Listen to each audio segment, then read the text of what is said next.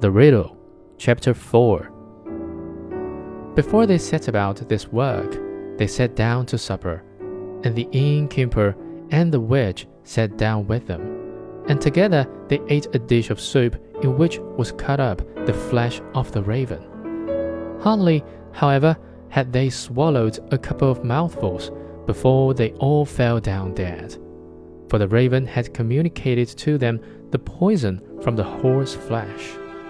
There was no one else left in the house but the innkeeper's daughter, who was honest and had taken no part in their godless deeds.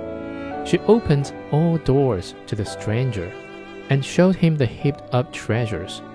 But the king's son said she might keep everything. He would have none of it, and rode onwards with his servant.